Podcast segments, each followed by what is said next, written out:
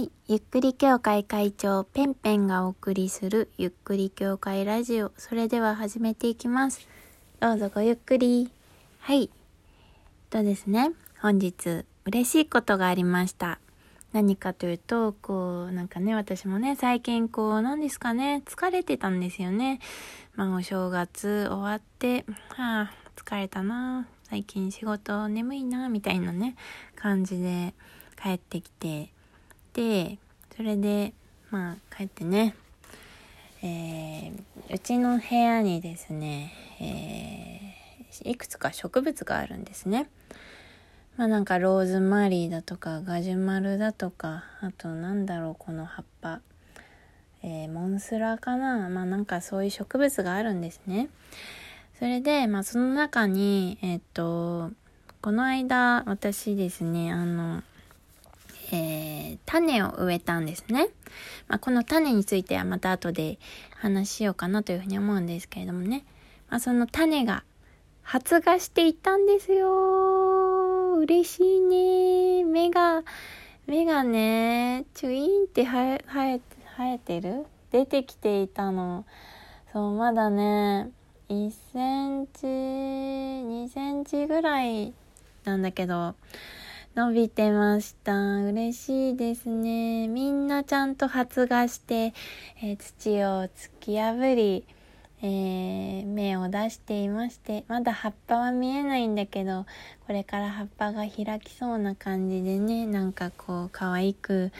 えーお辞儀しているような感じで、ね、ようこそ私の部屋へみたいな感じでね、うん、もうなんか人間で言うと、えー、なんていうんですかね、芽を出す。だから、まあ、出産したみたいなね、うん全然違いますけれどもね、まあ、種が実を結び、えー出てきたみたいなね、そういう感じで、えーすごく可愛いんですよ。はい。でね、何を、えー植えたかというとね、えー、伊豆赤花、絹さやエンドウ。もう一回言います。伊豆赤花、絹さやエンドウ。まあ、簡単に言うとさやエンドウですね。はい。で、まあ、岩手県産で、えー20粒ぐらい、えーありますね。うん。それがね、多分ね、まだ数えてないけど、多分、大体全部発芽しましたね。うん、嬉しいね。かわいい。まあね、私が、なんでこういう種を植え始めたかっていう話なんですけど、えー、これきっかけは何だったか忘れちゃったんですけど、えっ、と、何だったかな？なんか本屋さんのなんかツイッターかなんかで、えー、まあよくイベント、トークイベントとかをやっている本屋さんのツイッターを確かフォローしていてですね。で、まあそのツイートだか、まあお知らせだかをこう見ているときに、えー高校生が本を出したみたいな、えー投稿が上がっていました。で、その高校生、何でこう会社を、あ、まあ、え本なんですけど、会社を立ち上げましたみたいな本だったんですね。で、どういう会社かっていうと、種の会社、えーで起業したみたいな、まあ、この本の名前がですね、え種の未来、僕が15歳で種の会社を起業起業したわけっていう本なんですけれども、えー小林空くんという高校生が、えっと、本を出しました。で、なんだこの高校生はみたいな。今の若い子すごいなみたいな風に思いまして、で、私は、えっと、その小林くんがどういう、どういう子なんだろうみたいな感じで、えー、まあ会いたいなみたいな、普通にどう、どういう子なんだろうみたいな感じで会いたいなって思っていて、で、まあ会う機会っていうのをね、探していたんですけれども、まあ、えっと、何月だったかな？去年小林くんに会うことができまして、まあ直接本を買うことができました。うん。で、えっと、小林くん、何の会社をやっているかというと、まあ、種を、えー販売しています。で、何の種かっていうと、普通の種じゃなくて、えー伝統野菜っていう、まあ、日本の、えー古来の野菜ですね。で、なんか私もね、まだあまりあの農業については詳しくない。まあ今勉強したいなみたいに思っている感じなんですけれども、まあ、要は、えー、一言に何がいいかな。ナス。ナスって言っても、えっと、その土地によって、その土地の性質であったり、その土地の気候によって、こう、味が変わったりするんですね。あと、え、その土地で、え、育ちやすいナスとか、まあそういう、何ですかね。それが、えっと、だんだんだんだんその土地にずっと、そのナスがあることで、だんだん性質の違うナスになっていくと。で、それが、まあ、伝統野菜と呼ばれる、その土地にその土地でしか栽培できない、えー、特別な、えー、野菜みたいな感じに、え、なるらしいんですけれども、まあだから本当に何ですかね。そその土地でしか取れない種、その土地でしか取れない野菜みたいな、え、ものが、まあ日本には、えー、そういう野菜がね、たくさんありますということらしいんですよね。まあ簡単に言うと、ざっくり言うと、鎌倉野菜とかね、京野菜とか、まあそういうのがありますけど、まあその中でもなんかこう何種類かこうね、多分、多分私詳しくないんですけど、分かれるみたいなんですね。そう。それで、えっと、まあ、その小林くんっていうのは、まあ、簡単に、すっごくね、簡単に言うと、ちょっと誤解があるかもしれないんですけど、さかなクンっているでしょ？さかなクンの種好きバージョンみたいな。そう。あの、種、種くんみたいな感じですね。まあ、本名そらくんですけれどもね。ごめんね、小林そらくん。はい。で、まあ、彼はすごい小さい頃から、まあ、種、っていうものに興味を持ってあのスーパーで種を買っては植えてみたいなことでえ本当にずっと種をなんかこう夢中になって研究してきた、えー、まあ、今は高校生なんですけれども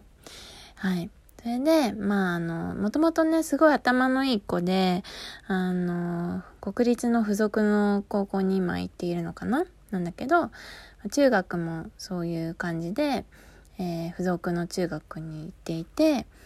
で、えっ、と、それで、まあ、起業したのは中学校の時なんですよね。で、まあ今高校生になっているっていう感じなんですけれども、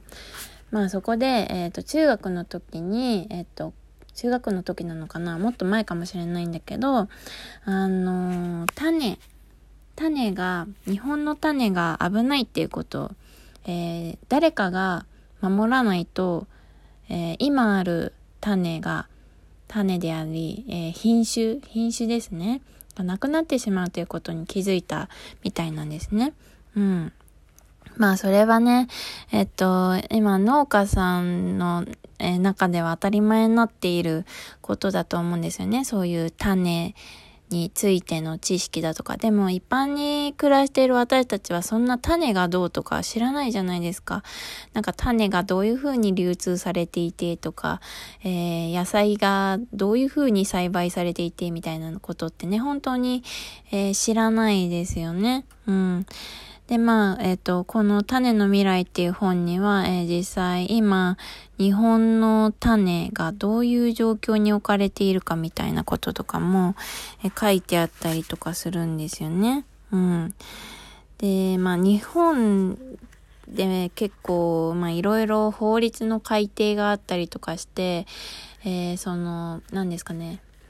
えー、要は、の、日本は、まあ、種子法っていう法律があるらしいんですね。